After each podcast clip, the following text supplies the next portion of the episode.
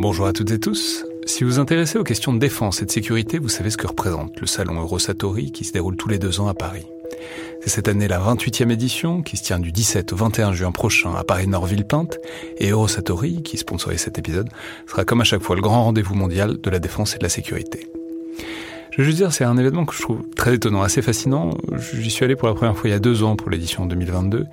Et euh, vraiment, si vous vous demandez ce qui se fait dans le monde militaire et en matière de sécurité, c'est là qu'on peut voir les dernières tendances, depuis les plus grandes geekeries et les innovations du moment, jusqu'aux grands équipements du futur pour les armées et les forces de sécurité en France et dans le monde. Bref, si vous intéressez de près à ce monde-là, c'est le moment de vous inscrire pour ce qui sera la plus grande édition de l'histoire du salon, avec plus de 1900 exposants et 60 000 visiteurs, vous pouvez le faire en allant sur eurosatori.com.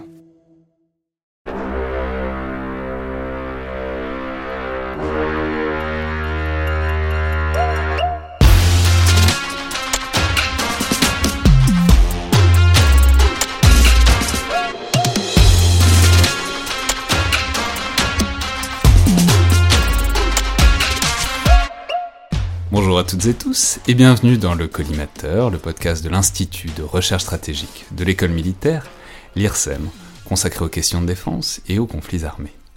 Je suis Alexandre Jublin et aujourd'hui pour parler de mer chaude, à la fois par le climat et par les tensions qui y montent depuis quelques mois ou quelques années, à savoir le Pacifique, la présence et la souveraineté française dans la zone, et les questions stratégiques qui se posent notamment dans un contexte de montée en puissance chinoise, j'ai le plaisir de recevoir le contre-amiral Jean-Mathieu Ray, commandant de la zone et des forces maritimes dans le Pacifique, commandant aussi des forces armées en Polynésie française, fonction qu'on appelle généralement pour faire court euh, dans le jargon militaire Alpaci, c'est-à-dire amiral en charge du Pacifique, comme il y a à l'Indien un peu plus à l'ouest pour l'amiral en charge euh, de l'océan Indien.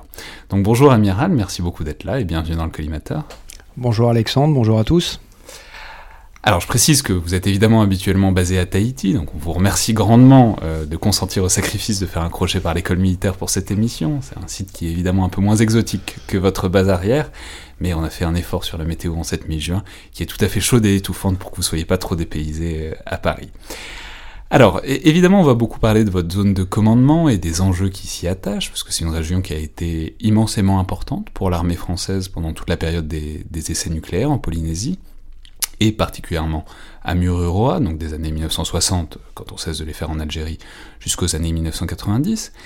Elle a un peu baissé en importance quotidienne, disons, depuis la fin euh, des essais nucléaires en 1996, mais elle remonte très clairement en importance et en centralité stratégique, notamment euh, dans le cadre de l'attention très poussée depuis quelques années euh, à la notion ou au concept d'Indo-Pacifique en France et ailleurs. Mais simplement, quand je reçois un officier supérieur de haut rang, un étoilé comme on, le dit, euh, j'aime bien commencer par une partie un peu plus personnelle et parler un peu de votre carrière euh, dans la marine, d'abord parce que c'est généralement très intéressant, mais aussi parce que ça dit toujours quelque chose de la manière dont les armées sont faites et fonctionnent, et en fait des différentes fonctions et services qui sont plus ou moins visibles dans les armées, en l'occurrence dans la marine nationale, et on va voir que c'est particulièrement le cas ici. Alors, amiral, commençons par là pourquoi est-ce que vous êtes devenu marin? C'est une question que je pose souvent, et, souvent c'est un diptyque pour euh, les marins, est-ce que c'était pour être marin? Est-ce que vous auriez pu faire autre chose rattaché à la mer? Ou est-ce que vous aviez envie de devenir militaire et que vous auriez pu servir peut-être dans une autre branche des forces armées? Alors autant que je m'en souvienne, c'est il n'y a pas si longtemps que ça, j'ai grandi à Marseille. Donc à Marseille on dit qu'on a le plus grand port de France. Mais en tous les cas j'ai grandi dans un grand port et euh, ça m'a tout de suite euh, appelé au voyage, et c'est ça que je voulais faire je voulais voir au-dessus de l'horizon, quand on est euh, sur le vieux port, euh, aller voir de l'autre côté euh, ce qu'il y a. Donc c'est vraiment le voyage que j'ai été chercher. Et pour répondre à votre question, oui, j'aurais pu être marin marchand. Mais à ma génération, c'était une époque où on ne recrutait pas. Et donc les copains qui, comme moi, ont voulu être marins et qui ont pris la voie de la marine marchande, ont beaucoup moins navigué que moi et sont devenus ingénieurs dans des entreprises. Donc je crois avoir fait le bon choix. Moi qui voulais voyager, j'ai été servi. on va y revenir. Mais simplement, quand vous, bah, alors vous avez évidemment passé le concours de l'école navale, puisque c'est la voie pour devenir officier. Est-ce que vous saviez euh, tout de suite ce que vous vouliez faire à l'intérieur? Parce qu'on sait que bon, il y, a, des grands, il y a des grands aiguillages assez rapidement, notamment de savoir si on veut aller dans les sous-marins. Est-ce que vous saviez euh, tout de suite que vous aviez justement envie de voir l'horizon plutôt que les contours d'un sous-marin? Est-ce que euh, ça a été un peu au gré des occasions aussi, comme ça arrive parfois? C'est souvent des affaires de rencontres, mais euh, j'avais été attiré donc par le, voyage. Quand je me suis intéressé à la marine nationale, j'ai été émerveillé, enthousiasmé par l'histoire des, fusiliers marins, des commandos marines. Et donc en rentrant dans notre belle marine, c'est une, une spécialité, celle de fusiliers marins et commandos marines, euh, qui m'a assez rapidement attiré. Ouais, c'est ce que j'allais dire, parce que c'est évidemment un détail qui a retenu mon attention, c'est que en sortant de l'école navale, vous avez très rapidement servi dans les commandos marines, particulièrement dans le commando Trépel. Donc alors les commandos ont un peu changé, disons, de géométrie depuis, mais peut-être dites-nous... Euh, parce qu'on on a fait euh, assez récemment une émission à l'école navale et on voit que c'est pas pour tout le monde les commandos. Il y a une sorte de disposition d'esprit quand même pour avoir envie d'entrer dans les commandos marines. Alors voilà, qu'est-ce qui vous a, qu'est-ce qui vous a plu? Enfin, c'était l'envie, euh, je sais pas, de se faire mal, de se dépasser? C'était, c'était l'envie d'avoir un truc un peu plus transversal que euh, officier euh, de carte? Enfin, je sais pas. Qu'est-ce qui vous a attiré directement? Moi, ce qui, ce qui m'a attiré dans les commandos, d'abord, j'ai commencé par le voyage parce que j'ai quand même commencé dans le Pacifique, à Tahiti, ma première affectation en sortant de la Jeanne d'Arc. Donc le, cursus de formation, c'est la Polynésie pendant pendant deux ans et le, Pacifique avec euh, la découverte de l'Extrême-Orient, mais aussi les côtes ouest des Amériques. Donc il y avait le voyage, et puis il y avait aussi cette volonté d'engagement que j'ai, que j'ai déjà trouvé dans les bâtiments de surface, mais cette volonté de se dépasser euh, euh, physiquement et cet engagement militaire de, haute intensité, parce qu'à l'échelle d'une, d'une escouade, qu'on, qu'on peut engager au Liban ou pour reprendre de vive force un bateau, il euh, y, avait euh, ce combat qui m'attirait effectivement euh, lorsque j'étais en scène de vaisseau et j'avais 20 ans, c'est vrai. Parce que très on peut, on peut préciser qu'une de leurs spécialités, c'est notamment l'arraisonnement de vive force, c'est notamment la capacité... Alors je l'ai dit, les, commandos, ça a changé, ils ont été réorganisés, les spécialités ont changé, mais à l'époque, c'était vraiment prendre, aborder un bateau, ce qui est beaucoup moins évident toujours que ce, ce, qu'on s'imagine. C'est effectivement, c'était les, missions, alors ce qu'on faisait à l'époque... Euh, c'était euh, l'évacuation de ressortissants de hautes autorités.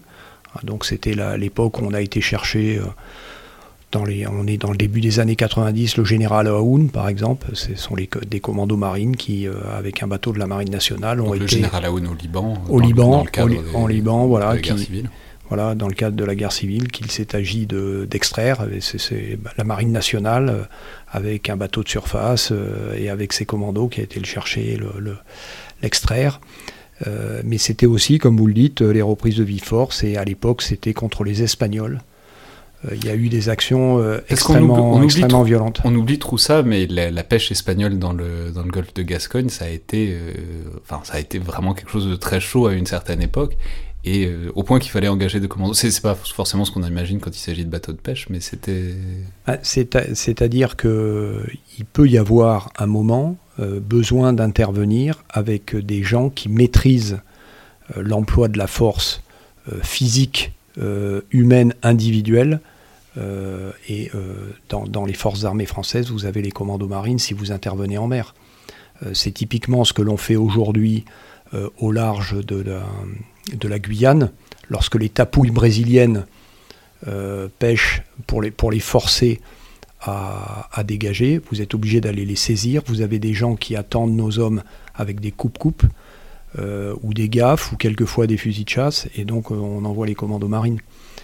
Mais du coup, la, question corollaire que je pose aussi souvent, euh, quand spécialement quand, quand, quand j'ai affaire à quelqu'un qui a, voilà, qui a, vécu des engagements comme ça, qu'est-ce que vous considérez comme votre baptême du feu? Ce que, ce que je veux dire, c'est que Évidemment, les, commandos, ça semble assez bien correspondre à ça, mais en même temps, c'est éminemment subjectif.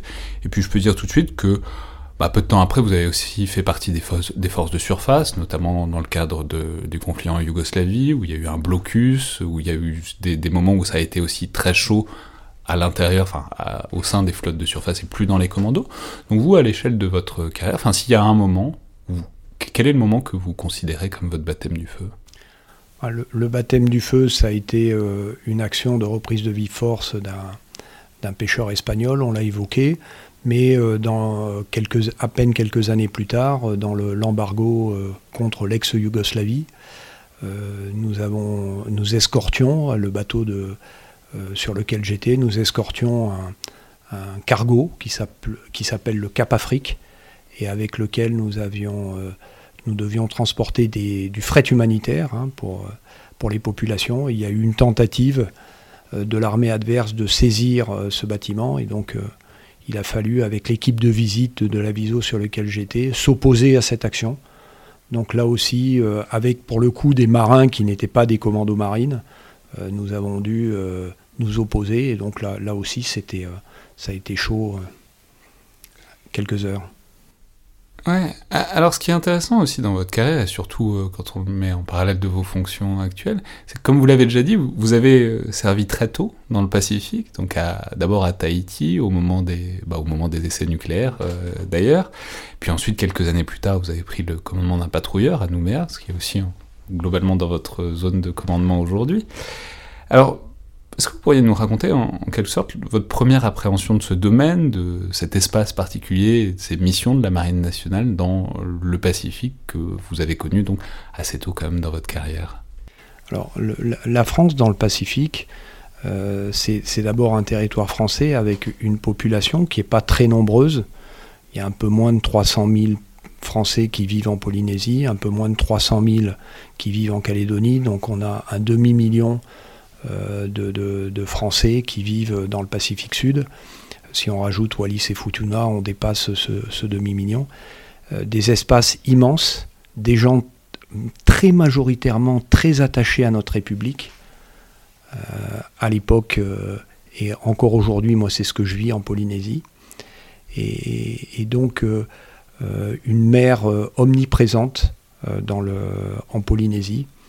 On dit souvent la Polynésie, la taille de, l'Europe, c'est une réalité. Hein. Quand vous allez de, Tahiti aux Marquises au nord ou aux Australes au sud, c'est plusieurs jours de mer à chaque fois. Donc c'est l'immensité bleue, bleue des gens qui, euh, euh, dans ce Pacifique Sud, à près de 20 000 km de, la France métropolitaine, parlent notre langue et partagent nos valeurs. C'est ça qui m'avait marqué à l'époque. Et est-ce que, déjà, vous êtes dit dans, un coin de votre tête à l'époque, euh, ce serait bien d'y retourner un jour Alors, je ne sais pas si vous pensiez déjà y retourner avec des étoiles, mais, euh, est-ce que vous vous êtes dit, bon, c'est vraiment une belle mission et que je referais bien un jour d'une autre manière, un, autre niveau de responsabilité. Moi, euh, j'ai eu la chance de servir outre-mer et dans ce qu'on appelle aujourd'hui l'Indo-Pacifique à de, nombreuses reprises.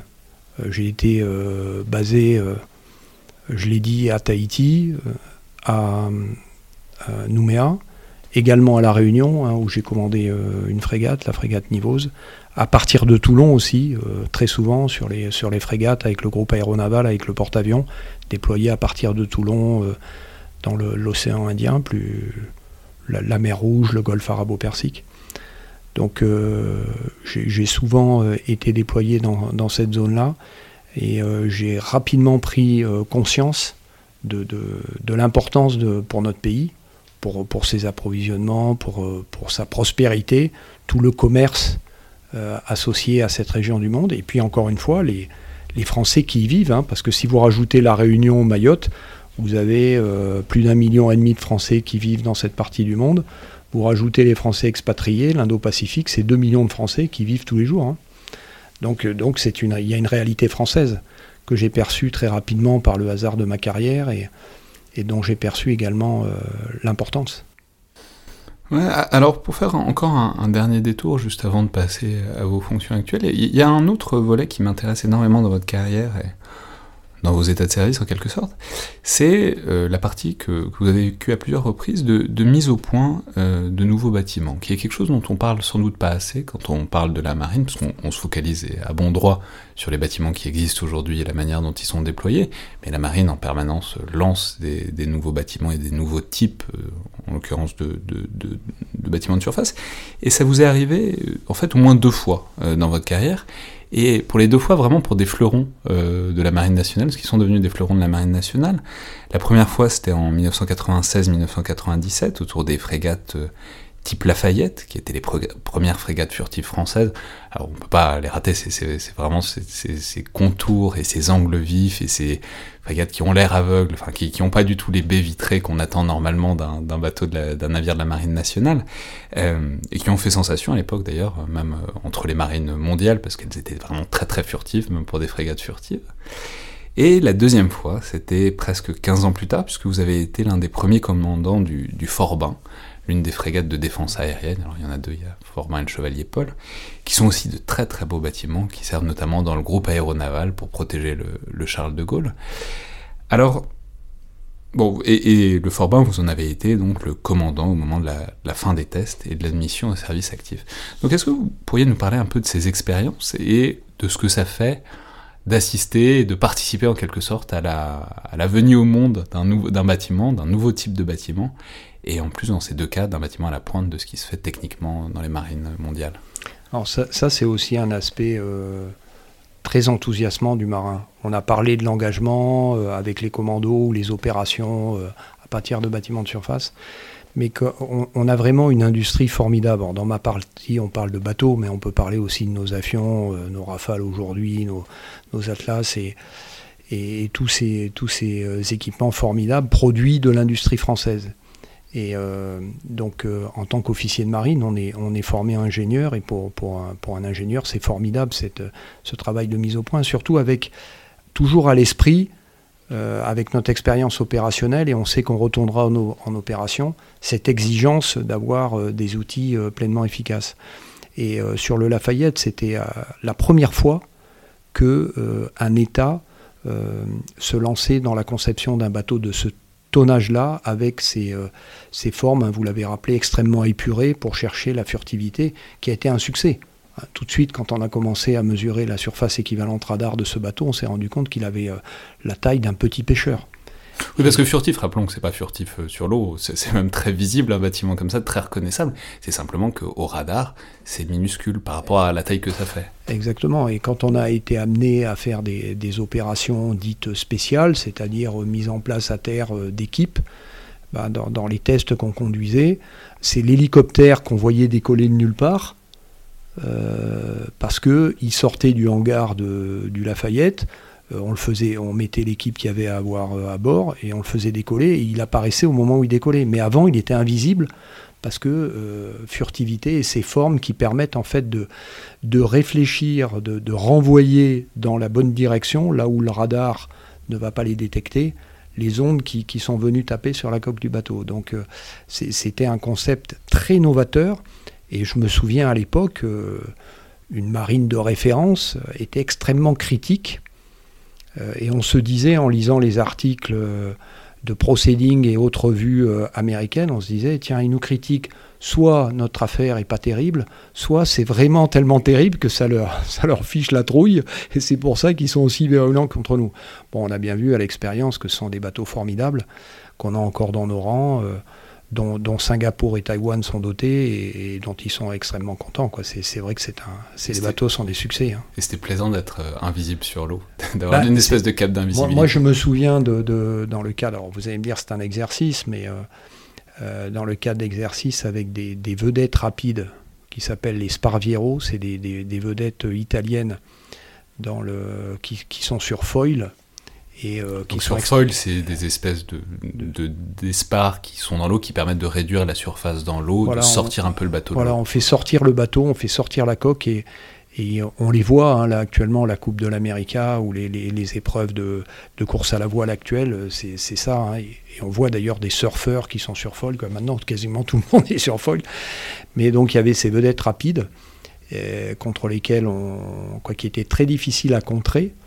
Euh, parce qu'elles vous détectaient, euh, elles étaient euh, quasiment invisibles. Et avec le Lafayette, elles, ont, elles ont essuyé leurs premiers échecs parce qu'on était capable de les détecter, mieux dotés, parce qu'on nous, on était capable de porter un hélicoptère. Et, donc, c'était extrêmement intéressant de, voir cette, cette frégate Lafayette remporter ce genre de succès. Et euh, le Forbin, enfin la, la classe, euh, les, donc c'est ce qu'on appelle les classes Horizon, donc le Forbin et le Chevalier Paul. Mm. Alors précisons, parce que vous avez fait, vous l'avez mentionné rapidement, vous avez fait une grande partie de votre carrière aussi dans les, le groupe aéronaval, c'est-à-dire autour du, du porte-avions du Charles de Gaulle.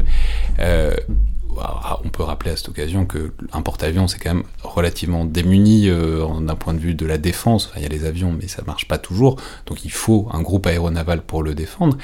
Et les classes Horizon, c'est vraiment la pièce maîtresse euh, de ça. C'est vraiment la, grosse bête qui permet de, défendre le Charles de Gaulle contre à peu près toutes les attaques, euh, en tout cas qu'on projette à l'heure actuelle alors le, porte-avions, euh, comme son nom l'indique, c'est surtout fait pour mettre en œuvre des avions. Alors il y a aussi des, avions de guet aérien, les, les Hawkeye, hein, donc ça permet quand même de, surveiller le, dispositif. Euh, mais aussi de mettre en œuvre des, rafales, hein, qui sont des avions multirôles, donc c'est pour faire de la défense aérienne, donc maîtriser l'espace, mais aussi faire de la reconnaissance et également du bombardement. Donc c'est ça le métier d'un porte-avions. Et autour, comme vous le dites, il y a un groupe il y a un ravitailleur hein, qui permet d'apporter euh, carburant pour les avions, des vivres pour l'équipage. Euh, il, y a il y a un sous-marin euh, qui apporte toutes les qualités d'un sous-marin au sein du groupe. Et puis il y a des frégates qui sont spécialisées dans la lutte sous la mer, hein, c'est ce que font très bien les FREM aujourd'hui, et la défense aérienne. Et donc c'est le, métier des, des frégates Horizon, Forbin et Chevalier Paul. Et euh, ce qui était formidable dans la mise au point du Forbin, c'était que la première fois, c'était la première fois que la France avait les capacités euh, de détection euh, de, des bateaux équivalents de la marine américaine. Donc c'est les Ticonderoga et les Harley Burke. Dans le domaine qui était le mien, qui est le mien à bord de, d'un Forbin, c'est la référence, ces bateaux, c'est la référence, c'est la capacité. C'est-à-dire vous les voyez dans des exercices et vous voyez ce qui est, vous pouviez déjà voir ce qu'ils étaient capables de faire et, et avant il n'y avait pas d'équivalent français. Ben, il n'y avait pas d'équivalent de pouvoir détecter aussi loin et avec la, la, même sûreté. Ça veut dire que quand vous détectez, bon, aussi loin, ça veut dire quoi? Ça veut dire 400 km. 400 km à partir d'un bateau. Alors, pas jusqu'au ras de l'eau, 400 km, mais euh, en, moyenne et haute altitude. Et donc, aussi avec une, sûreté, ça veut dire que vous n'avez pas de trou. Euh, ce, qui, vient, vous le détectez avec une, probabilité euh, quasiment égale à 1. Donc vous êtes sûr de votre, de votre détection et en plus vous voyez très loin. Et ça, avant, on ne le voyait pas. Donc quand, avec nos bateaux de génération précédente, sur lesquels j'ai servi euh, nous avions des missions d'escorte des, porte-avions américains. Euh, il y avait toujours une difficulté américaine à nous confier cette responsabilité pleine et entière. Quand les Américains ont découvert le Forbin, on avait fait un, exercice, euh, un déploiement opérationnel et puis des opérations avec les, Américains dans le, dans le Golfe. ils se sont rendus compte de ce qu'on savait faire. Ils sont venus à bord et bon. Et, là, il y, a vraiment eu un, changement d'approche euh, de la marine américaine. Et quand quelques mois après, il a fallu euh, opérer en Libye, c'était la première fois et euh, j'ai eu cette responsabilité. C'était un grand honneur pour moi et pour mes, mon équipage d'assurer l'escorte du bâtiment de commandement américain en Libye. Ce bâtiment, c'est le Kearsarge, c'est un, bâtiment porte-hélicoptère d'assaut qui, euh, remplit, à peu près les mêmes fonctions que les PH, enfin les anciens BPC, les PHA aujourd'hui, euh, les, classes Mistral. Voilà, c'est ça, les classes Mistral. Bon, avec euh, des moyens, un groupe aérien avec des, moyens plus lourds que, que les Américains, quoi. Voilà, à l'américaine.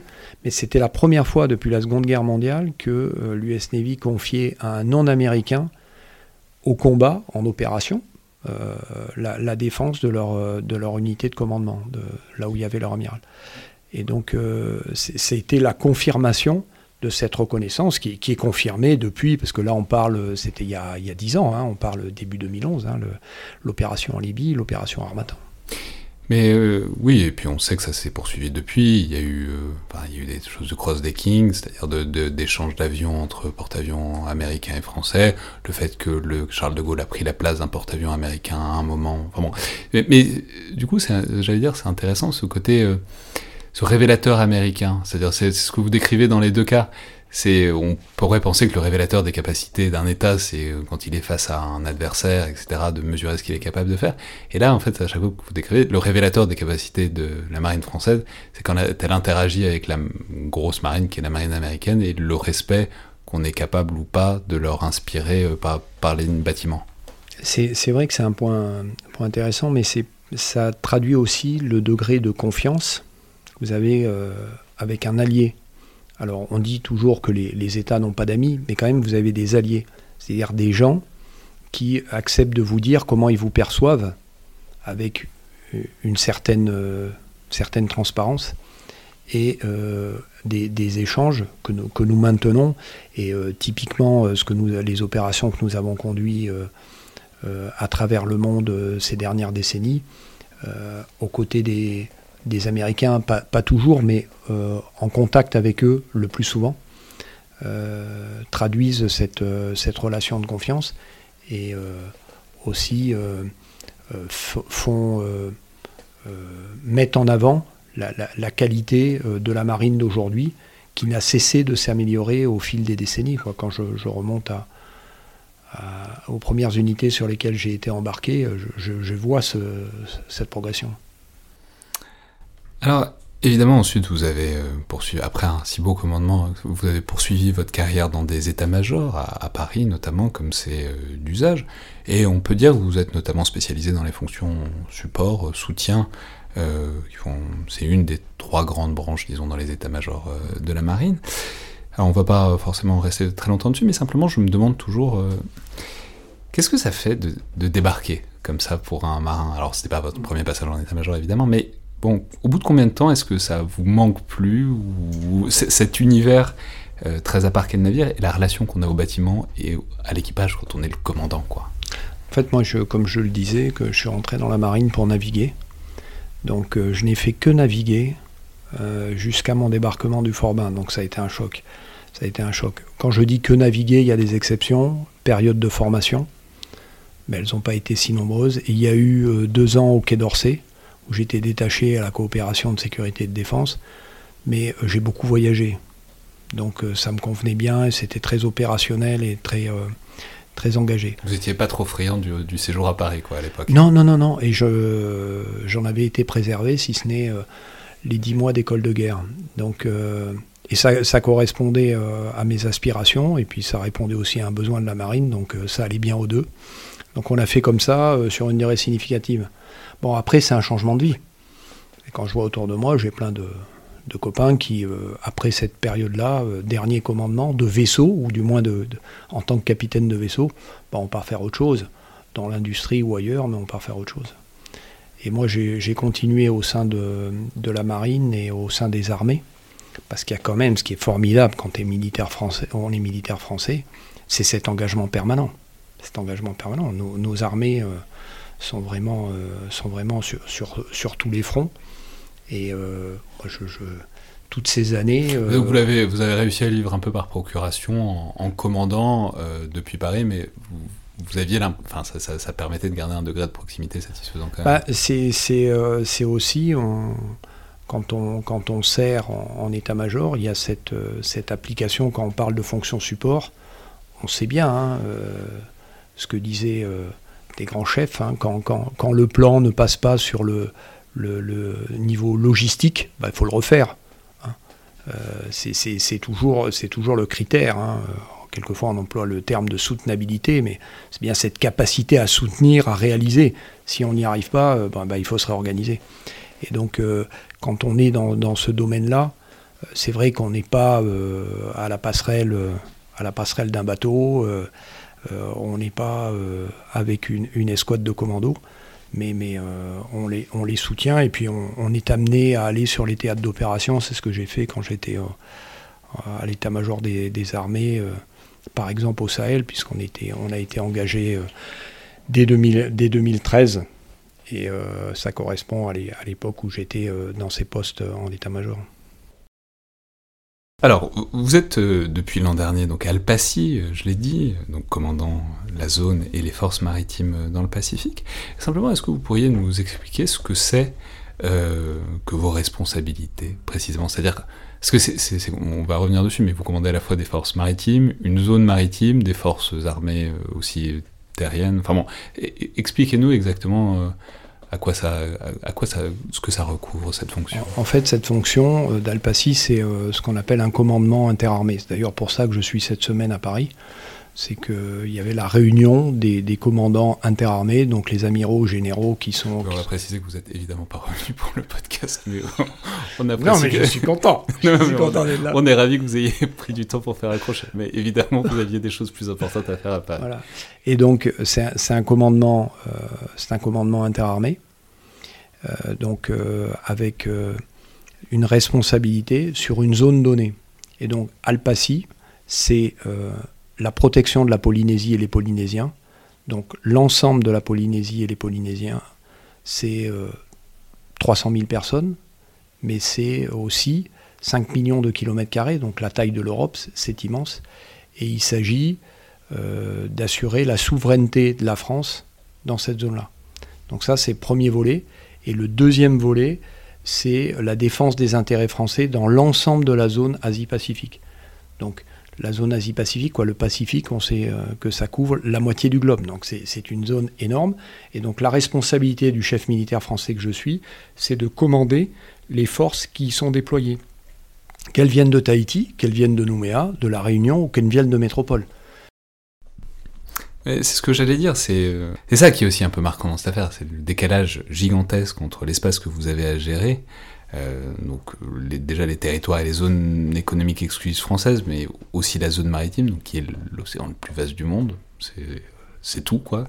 Euh, et au fond, le peu de monde et de moyens que vous avez, parce qu'il me semble que vous avez entre 2 et 3 000 euh, personnels militaires à disposition, et globalement deux bâtiments principaux qui sont des frégates. Donc, comment est-ce qu'on gère ce décalage énorme entre responsabilité et, outils en quelque sorte? Mmh.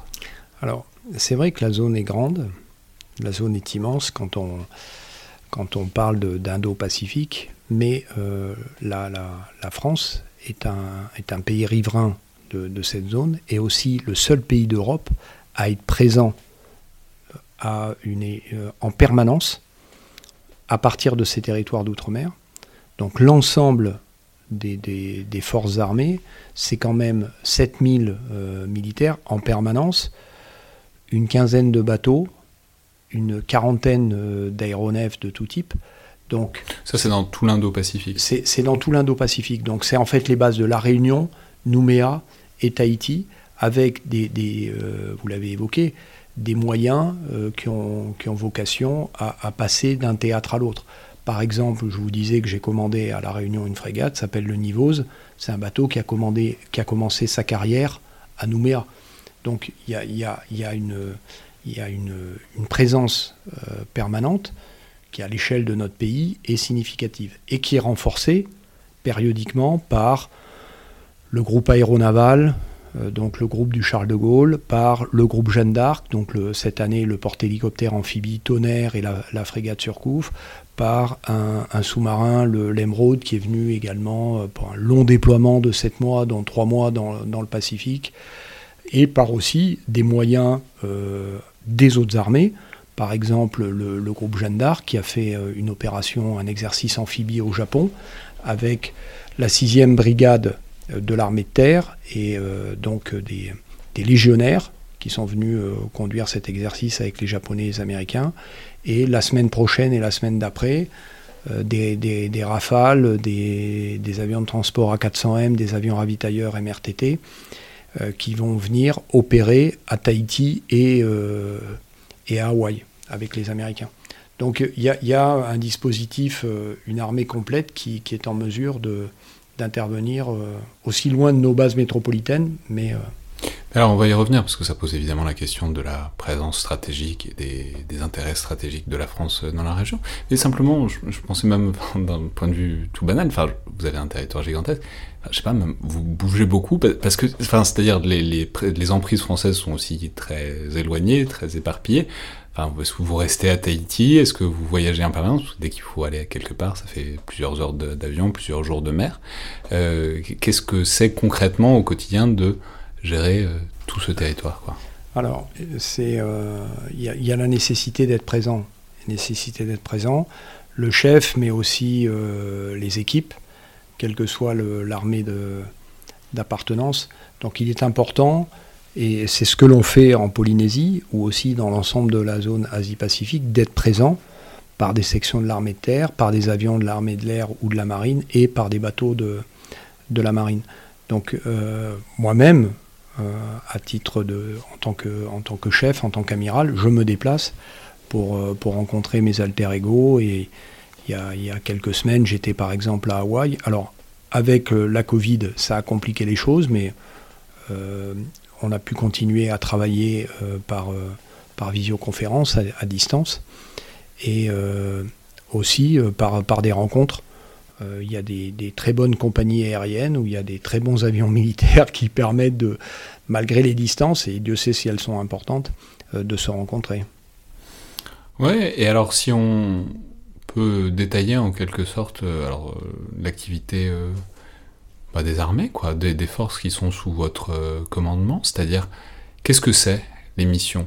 Enfin, je veux dire, alors il y a la présence stratégique, on va en reparler juste après, mais même en termes euh, quotidiens, je veux dire, on sait que l'armée ou les armées françaises ont un peu un rôle de présence étatique euh, en dernier recours et aussi en premier contact dans une certaine mesure, voire de ligne de vie parfois avec certaines îles qui peuvent être particulièrement isolées.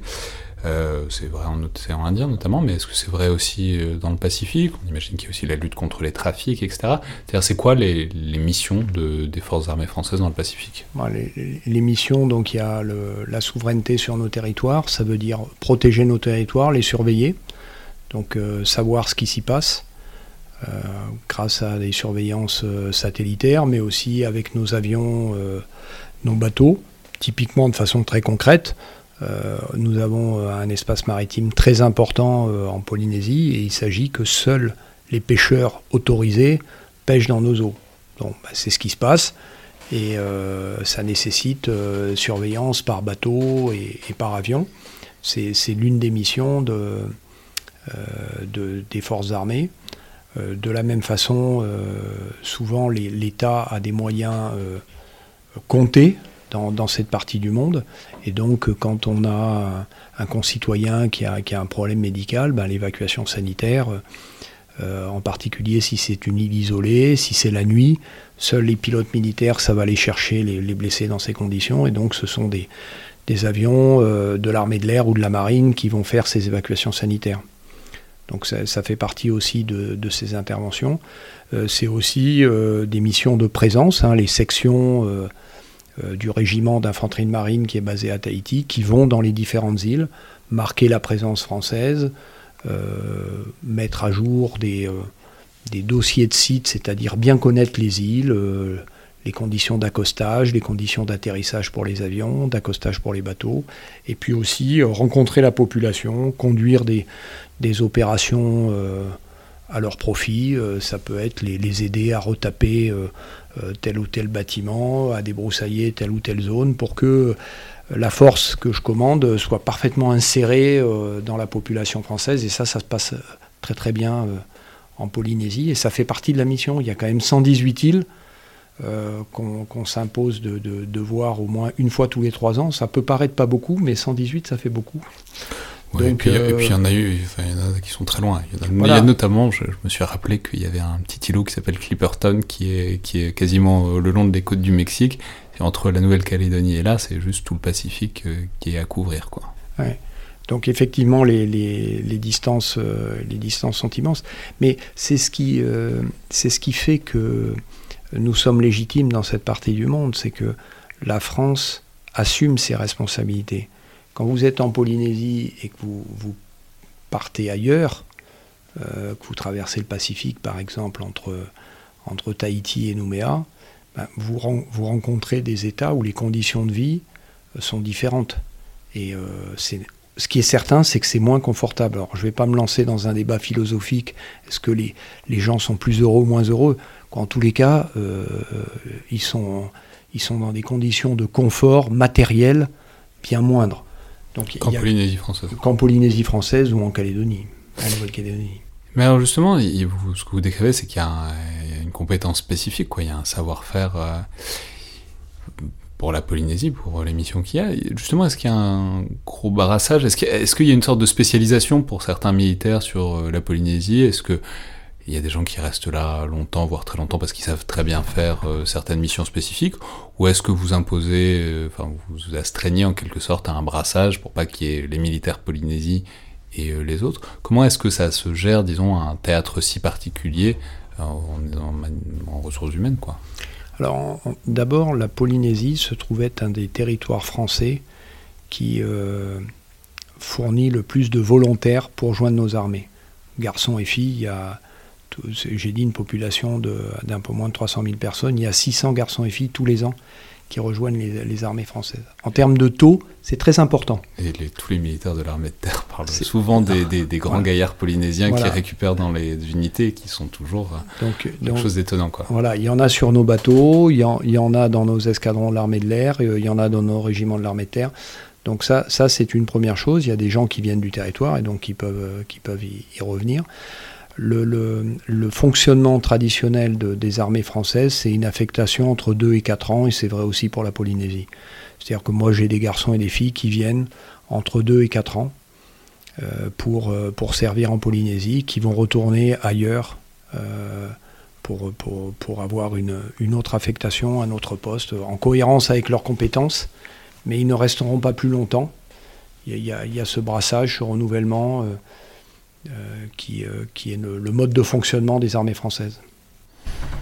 Alors, euh, si on passe maintenant à un point de vue plus stratégique, géostratégique, évidemment on sait que bon, le gros fait géostratégique de la zone, c'est la montée en puissance, mais aussi la montée en tension de la Chine du point de vue maritime euh, depuis quelques années, disons. Je peux mentionner qu'on a fait une émission entière sur la question avec euh, Alexandre Sheldon Duplay il y, a, quelques mois, si on veut vraiment aller au fond des choses du point de vue capacitaire.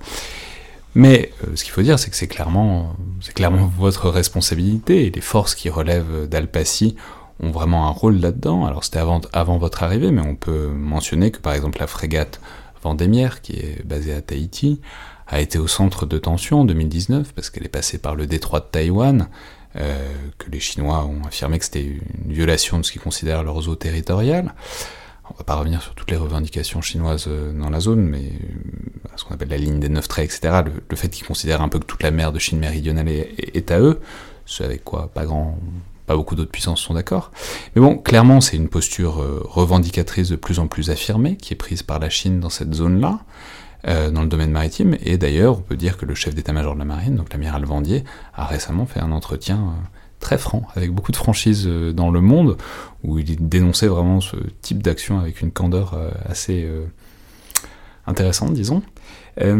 donc voilà, simplement, comment est-ce que ça se caractérise au quotidien, cette montée en tension? Alors il y a le grand fait, l'intérêt des États-Unis pour la zone, euh, les, tensions géostratégiques, mais simplement quand on gère des forces euh, au quotidien, c'est-à-dire des hommes, des navires et des actions euh, concrètes, voilà, qu'est-ce que qu'est-ce que vous voyez? Alors la, réalité, c'est vrai que vous avez deux grandes puissances de part et d'autre du, Pacifique et au travers du Pacifique qui sont, présentes les États-Unis d'Amérique qui, euh, depuis la, chute de l'Union soviétique, euh, domine euh, très clairement le, le, domaine stratégique et le, monde, et cette partie du monde.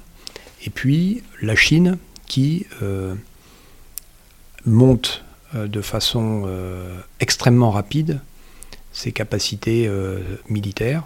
Et vous avez vu des, euh, des annonces claires, hein, en particulier du côté américain, qui reconnaissent euh, l'extrême euh, puissance que constituent les forces armées populaires chinoises.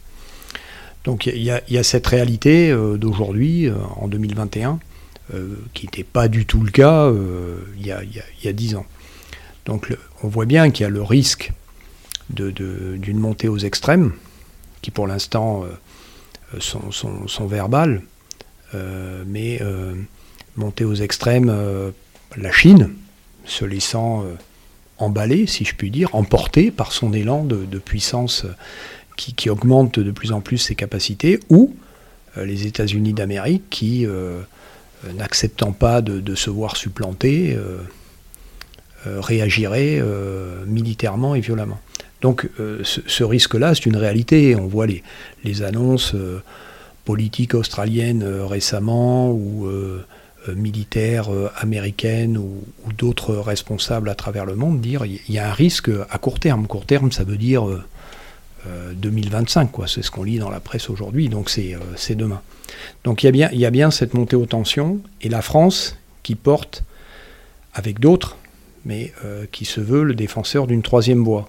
C'est quoi une troisième voie? C'est que euh, on ne va pas euh, se mettre dans les eaux de l'un ou de l'autre, et on cherche à résoudre les conflits, les tensions qui sont réelles, qui sont réelles, par le dialogue, par la négociation, par les partenariats que l'on peut monter, que l'on peut construire avec les, partenaires de la région. Et donc c'est exactement ce qu'on cherche à faire aujourd'hui euh, avec, euh, les Australiens, avec les Japonais, euh, de façon à, à pouvoir, par le dialogue, résoudre encore une fois des, des, raisons de tension, en particulier territoriales. Hein. Mais ce que je veux dire, c'est est-ce que c'est aussi, enfin, il y a la tension abstraite, euh, conceptuelle, dont tout le monde est conscient. enfin, il y a un effort doctrinal là-dessus aussi. Et puis les tensions, c'est aussi, ce que disait l'amiral Vendier récemment, c'est aussi des trucs, euh, voilà, c'est des tensions entre bâtiments, quoi. C'est des bâtiments qui doivent, euh, voilà, qui, enfin, des trucs de mer, quoi, des, des bâtiments qui doivent manœuvrer parce qu'il y a un bâtiment adverse qui a l'air hostile, etc. Enfin, je veux dire, c'est un truc qui arrive quoi, tous les jours, toutes les semaines, tous les mois, tous les ans. C'est un truc quotidien ou est-ce que c'est un truc un peu diffus qu'on interprète au sein d'un grand cadre conceptuel qui est la montée de la Chine? Alors, ce qui, est réel, c'est qu'aujourd'hui, la Chine euh, est présente euh, militairement, en particulier par ses bateaux. Euh, en revanche, c'est pas parce que vous êtes présent et que lorsqu'il y a un bateau d'un autre pays euh, que vous le marquez, c'est-à-dire vous êtes à proximité. Vous le marquez, c'est-à-dire une illumination radar notamment C'est-à-dire vous êtes, euh, vous êtes à proximité de lui, donc euh, quelques nautiques, En, kilomètres, ça fait, vous êtes à 10-20 km, donc vous êtes, vous êtes à portée radar, voire à portée optique, mais vous n'êtes pas menaçant, vous êtes simplement présent parce qu'il y a un militaire dans la zone. Mais pour reprendre votre, votre exemple du détroit de Taïwan avec le vent des euh, en 2019, bah, depuis, euh, d'autres frégates sont passées, euh, le Prairial et le Surcouf par exemple, sont des bateaux qui sont passés dans ce, détroit. Il n'y a pas eu de. Il y avait, il y avait un marquage, hein, il y avait une présence de la marine chinoise, mais nos bateaux ont pu. Conformément, non, non, mais conformément au droit international, ils ont pu naviguer. Après, c'est vrai qu'il y a d'autres endroits où euh, quand, on, quand on vient euh, à proximité des, côtes chinoises, mais en dehors des eaux territoriales, il peut y avoir des comportements euh, plus agressifs des, des, bateaux chinois qui sont inacceptables et qui, sont, qui font l'objet de, de contacts avec les, autorités, les autorités chinoises pour, pour demander que ces affaires cessent euh, et, euh, bon, c'est des choses qui peuvent arriver, effectivement. Ouais, mais du coup, ça pose la question du rôle de la marine française euh, de ce point de vue-là, parce qu'on peut mentionner que ça fait partie des grandes déclarations enfin, de la position de la France, quoi. L'idée que la France est attachée à une navigation libre dans cette zone-là. Euh, alors, j'ai commencé à le dire, il y a des revendications de la Chine en termes de zone maritime, notamment à l'idée que toute la mer de Chine méridionale serait à elle euh, en quelque sorte. Et du coup, la France, mais comme euh, les États-Unis, comme d'autres puissances aussi, qui dit bah non, il faut pouvoir passer par là parce que c'est la convention du droit de la mer, c'est le, le, droit international. Donc la question, c'est quelle est la Est-ce que du coup, il faut passer là par là pour toujours continuer, prouver qu'on peut toujours passer par là et pour euh, ne pas, disons, laisser je veux dire, si on si on n'y allait plus, il y aurait une sorte de logique de fait accompli peut-être et euh, qui donnerait droit aux, revendications chinoises. Donc, est-ce que, dans une certaine mesure, la marine française est mobilisée pour, toujours vérifier que notre position est bien valable et bien euh, accomplie dans les faits, quoi? La, marine française et euh, les forces armées françaises, parce que c'est le même principe avec avec des avions.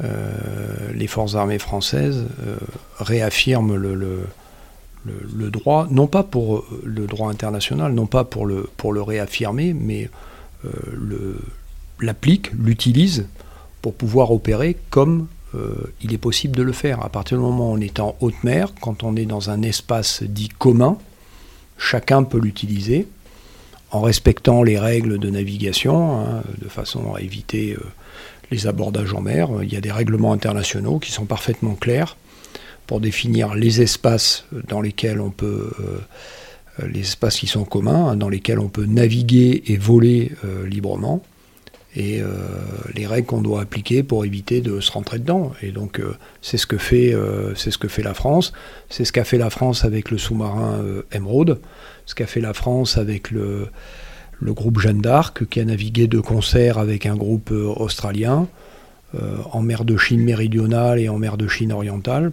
Et euh, ça s'est fait, certes avec la présence d'unités d'autres pays, mais sans difficulté particulière. Et l'intérêt pour notre pays, l'intérêt pour notre pays, c'est bien de, continuer à connaître ces zones-là pour, pour être à même d'y opérer il faut périodiquement y aller pour euh, connaître les, caractéristiques euh, de la zone, qui sont différentes euh, entre l'extrême-orient, le golfe arabo-persique, la mer Rouge, la Méditerranée, l'Atlantique Nord. C'est-à-dire si on navigue pas dans un coin, au bout d'un moment, on sait plus sait plus tellement comment y naviguer. Donc il faut actualiser des compétences et les capacités de déploiement de la marine, quoi. Exactement. Il peut y avoir des, des, les, conditions euh, de, de euh, météorologiques, océanographiques, euh, hydrographiques, qui font que il est important d'y aller périodiquement, d'y évaluer les, les, capacités de nos senseurs, que ce soit nos radars, nos sonars, d'y évaluer les capacités des autres, hein, qui, sont là, qui nous voient passer ou qui nous voient pas passer. Bon, ça, tout ça, ce sont des informations qui, euh, sont importantes euh, de posséder et euh, de maintenir à jour. Ouais, mais alors du coup, ça pose la question de, du rôle et de la place de la marine française toute seule et par rapport aux autres. C'est-à-dire, il me semble que c'est un peu aussi les limites de la chose. C'est-à-dire, la France a beau se penser comme une puissance du Pacifique ou de l'Indo-Pacifique. En même temps, on se rend bien compte que les forces du Pacifique peuvent évidemment pas du tout faire face militairement à ce que pourrait déployer la Chine, c'est naturel. Et pour le dire un peu crûment, il me, semble que si la Chine se décide à faire une action agressive d'une manière ou d'une autre contre Taïwan, j'ai peur que ce soit pas le Vendémiaire ni le Prairiel qui réussissent à arrêter euh, toute la marine chinoise. Donc, ma question, c'est comment est-ce que vous concevez votre action au quotidien et vos possibilités d'action si jamais il se passe quelque chose, parce qu'il peut se passer quelque chose, on comprend que c'est le risque qui monte. Évidemment, vous l'avez dit, il y a aussi toute la marine française derrière, mais l'espace est têtu en quelque sorte, et c'est très loin. Euh, quand même, c'est pas l'endroit où la marine nationale est, majoritairement la plupart du temps. Donc euh, voilà, comment est-ce que vous concevez vos capacités d'action entre les forces de la marine et puis peut-être aussi une architecture plus régionale avec des alliés qui ont des forces plus euh, proches, eux? Alors il y a clairement une stratégie de partenariat. La France l'a affiché, hein, stratégie de partenariat. J'ai cité, on a cité dans notre conversation nos grands partenaires, hein, nos alliés américains, euh, l'Australie, euh, le Japon, qui est aussi un, partenaire significatif, mais aussi d'autres pays comme Singapour, la Malaisie, avec lesquels on, opère, la, Nouvelle-Zélande également. Et donc, pays qui n'ont pas tous les mêmes capacités, mais l'un plus l'autre, plus l'autre, plus l'autre, finit euh, par constituer une, une marine euh, et euh, des forces armées extrêmement significatives. et c'est aussi le sens du déploiement, des déploiements. On a évoqué les déploiements de la marine avec le, sous-marin ou le, groupe amphibie, mais aussi le déploiement de l'armée de l'air. Euh, donc des moyens euh, de haute intensité qui viennent du, territoire national et euh, qui se déploient à l'autre bout de la planète avec des, capacités dissuasives, hein, puisque ces moyens-là sont des, moyens qui peuvent porter l'arme nucléaire, donc la, dissuasion. Il ne faut pas oublier que notre pays est un pays doté de l'arme nucléaire. Hein. donc il y a un côté dissuasif réel. Ouais, mais alors il y a les alliances, il y a les partenariats sur le papier, enfin il y a une, truc diplomatique quoi, évident, et ça c'est effectivement assez bien avancé depuis quelques années, même si on peut mentionner que les pays de la région n'ont pas toujours été 100% alignés avec la France pour considérer la France comme une nation riveraine, disons, locale. Il a pu y avoir des légers décalages là-dessus. Mais on sait qu'ensuite, les alliances euh, militaires, notamment, il faut que ça marche. Quoi. Il faut qu'il y ait de l'interopérabilité, il faut qu'il y ait une habitude à coopérer ensemble. Alors on sait que la marine américaine, bon, c'est plus à approuver, parce que c'est deux nations otaniennes, la France et les États-Unis, et que donc il y a une habitude à s'entraîner à opérer ensemble. En revanche, bon, le Japon, l'Australie, euh, c'est quand même euh, moins habituel, même si on vend des sous-marins. Enfin bon, il y, a des, peut y avoir différents niveaux de partenariat, mais on peut pas dire que les exercices, les entraînements soient si fréquents que ça. Il y en a eu un récemment, mais voilà, quelle est, disons, le, la montée en capacité que la marine nationale et que les forces armées françaises cherchent à avoir de ce point de vue-là, et euh, quels sont les moyens qui, seront donnés pour bah, apprendre à interagir entre pays euh, qui collaborent dans cette région pacifique. Quoi. Ah, quoi, vous, avez, euh, balayé l'ensemble de la question et des réponses possibles. Il s'agit bien d'opérer ensemble dans cette partie du monde avec des, des moyens qui soient amphibies, qui soient euh, de, de, de, projection de, puissance, c'est-à-dire le, le, groupe aéronaval et ce sont des, exercices euh, qui ont été faits euh, récemment. Hein. Par exemple, euh, j'ai évoqué l'exercice au large du Japon Arc 21 dans le domaine amphibie. Des exercices. ça a bien marché. Parce que, en fait, on, parle toujours quand il y a des, exercices qui se passent, on n'a jamais de retour, on ne sait jamais si, ce, qui, marche bien, ce qui marche moins bien. Est-ce que c'était une grande satisfaction? Est-ce que ça a, la conclusion, ça a été bon, bah, il y a encore un chantier, il faut vraiment répéter ça plus souvent, etc. quelle a été la, conclusion de ça, quoi?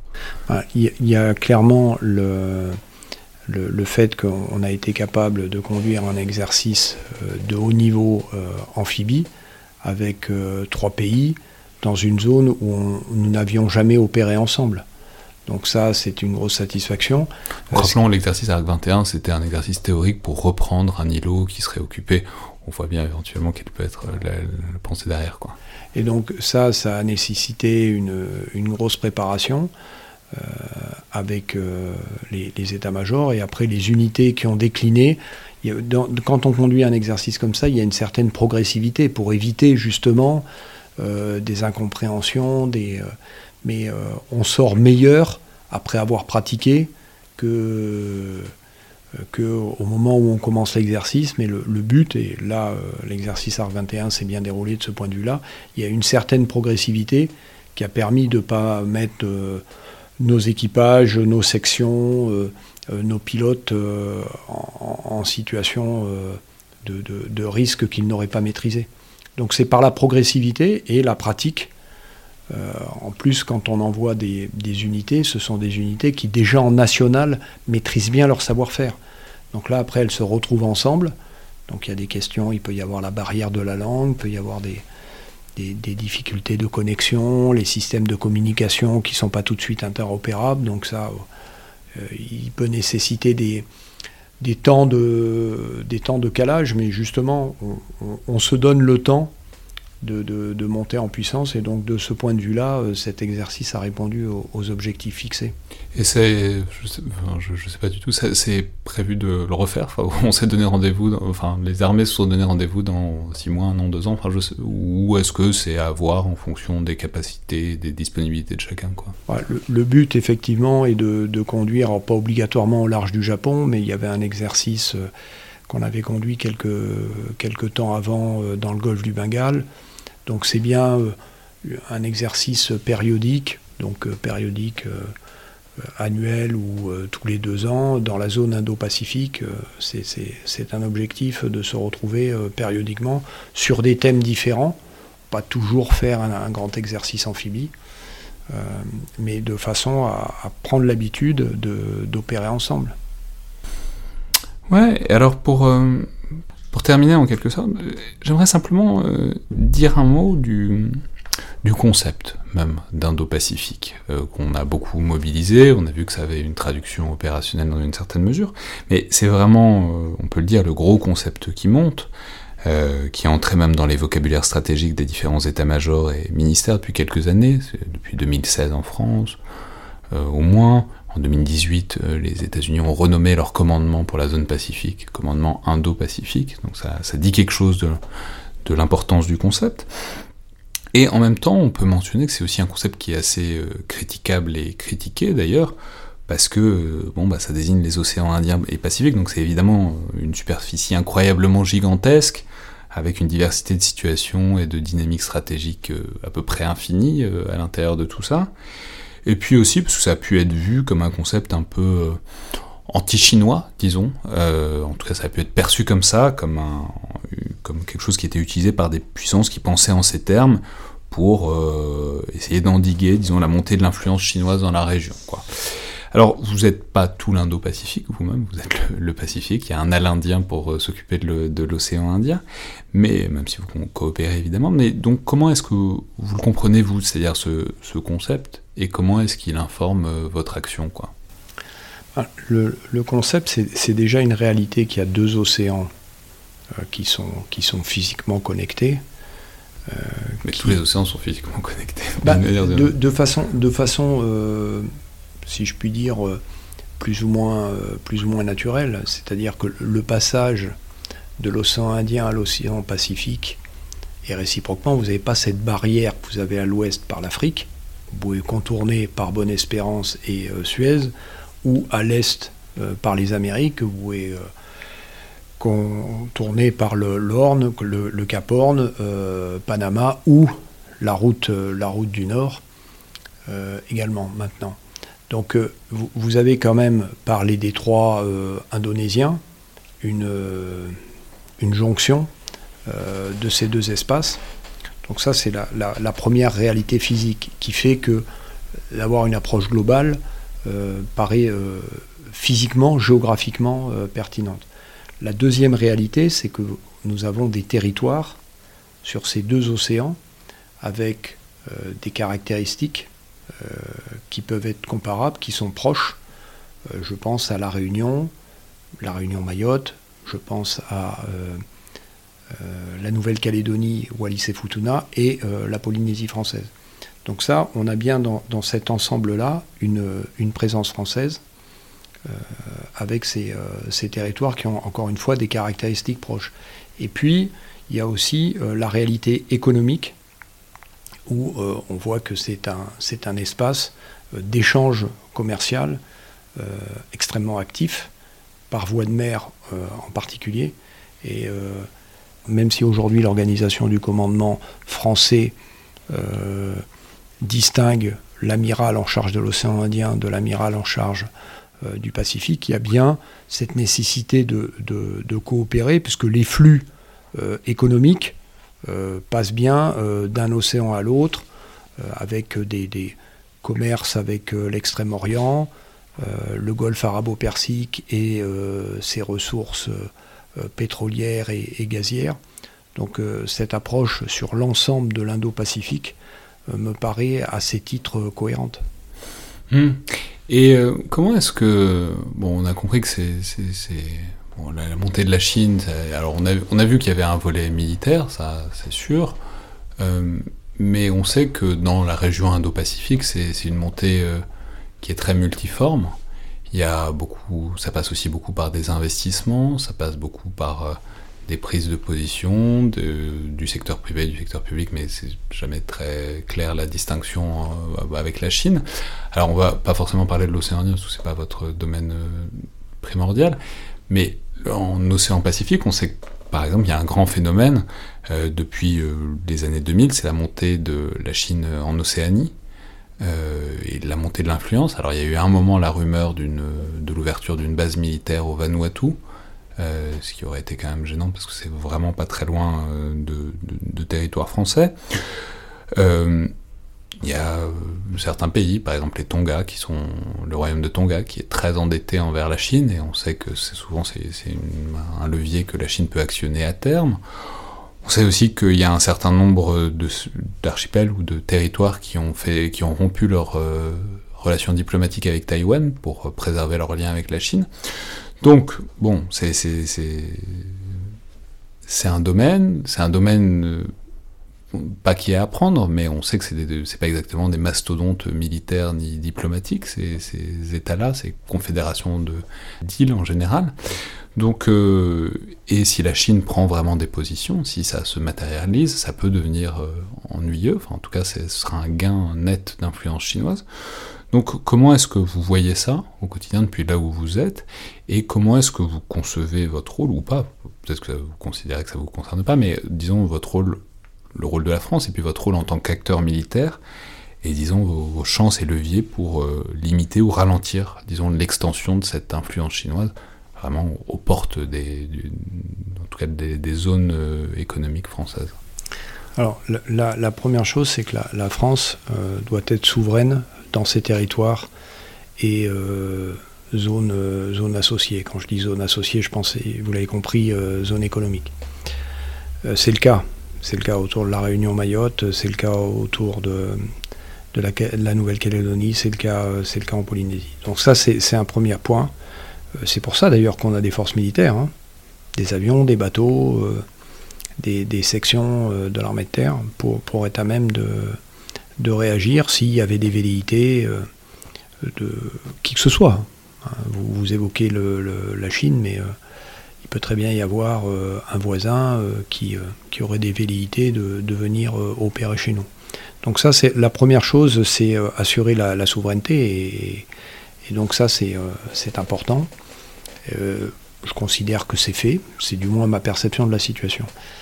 La, deuxième chose, c'est que la France, qui prône le, respect du droit international, le multilatéralisme, ne ferme la porte à personne moi, dans ma responsabilité de commandant interarmé de la zone Asie-Pacifique, ma responsabilité, j'ai euh, des alliés et des partenaires que j'ai cités lors de notre conversation, mais euh, j'ai aussi des compétiteurs euh, avec lesquels je cherche à maintenir un dialogue. Mon prédécesseur a été en Chine et mon alter ego chinois est invité à Tahiti. Bon, pour l'instant, ça ne s'est pas fait, mais il y a bien cette volonté française de maintenir le dialogue pour euh, être à même euh, d'éviter une méprise et euh, des, conséquences fâcheuses si, suite à une incompréhension, on, on, était amené à faire parler les armes. Donc, Rappelons que c'est aussi à ça que sert beaucoup du décorum militaire et de la sociabilité, les invitations, les, dîners, les visites officielles, etc. C'est aussi à se connaître. Enfin, je veux dire, c'est pas, ça doit être plaisant, mais c'est pas particulièrement que pour le plaisir. C'est aussi parce que se connaître, ça permet que si jamais il y a un truc, au moins on n'imagine pas un autre euh, aux intentions euh, ultimement sinistres. On, a vu, on a rencontré quelqu'un et ça peut permettre d'apaiser des tensions le cas échéant. Exactement. Donc il y a, cette, volonté de, dialoguer euh, avec les autorités de tous les pays de la zone, y, compris, y compris la Chine. Après, pour éviter que nos voisins qui sont potentiellement nos partenaires, n'aillent voir ailleurs, bah, il faut que nous, nous soyons bons. Et on peut être bon déjà en étant en mesure de les assister quand ils en ont besoin. Ce sont les missions euh, d'assistance euh, humanitaire. Donc là, il y a, un protocole euh, australien, néo-zélandais, français, l'accord France, qui permet d'organiser une réaction face à un territoire du Pacifique Sud qui aurait été frappé par un cyclone. Et donc ça, c'est une capacité, un savoir-faire que la France maintient en organisant tous les ans un exercice, soit du côté de la, Calédonie, on appelle ça Croix du Sud, soit du côté de, Tahiti, on appelle ça Marara, pour maintenir ces savoir-faire, on fait ça tous les ans. Et il y a aussi dans le domaine de l'action de l'État en mer, donc la police des pêches, la lutte contre le narcotrafic, une volonté de développer nos relations avec nos partenaires du Pacifique Sud pour les aider à mieux faire respecter euh, leur souveraineté sur euh, les eaux, les territoires qui sont, les leurs. Donc là, le, troisième volet, c'est euh, nous, Français et Européens, avec l'aide des Européens autant que possible, être présent et, offrir une solution à ses partenaires potentiels. Sinon, ils iront voir ailleurs. Très bien. Merci beaucoup, Amiral Ray, euh, d'avoir fait un crochet donc par le studio de l'IRSEM à l'occasion de votre passage par Paris. Bon retour à Tahiti aussi. Euh, alors je, signale à tout hasard euh, à ceux que ça intéresserait particulièrement ce concept d'Indo-Pacifique, qui a un excellent numéro de la revue Diplomatie qui date d'octobre-novembre 2019 Diplomatie, c'est euh, la, revue un peu sœur de notre partenaire DSI, qui fait très efficacement le point sur la région Indo-Pacifique. Évidemment, ça a bougé depuis 2019, euh, mais c'est tellement conceptuellement approfondi que c'est un, alors c'est un numéro qui par ailleurs est un partenariat avec l'ERSAM, mais il faut que je le précise, mais que, qui fait tout à fait le point et donne les clés de compréhension des, des dynamiques profondes. Merci beaucoup, Amiral. Merci Alexandre, merci à tous. C'était donc le Collimateur, le podcast de l'Institut de recherche stratégique de l'école militaire. Je vous rappelle que vous pouvez nous donner votre avis sur l'émission en laissant notes et commentaires sur Apple Podcast ou sur SoundCloud. Ça aide l'émission. Et euh, que vos retours seront aussi grandement appréciés par mail à collimateur.fr ou sur les réseaux sociaux de l'Institut. Merci à toutes et tous et à la prochaine fois.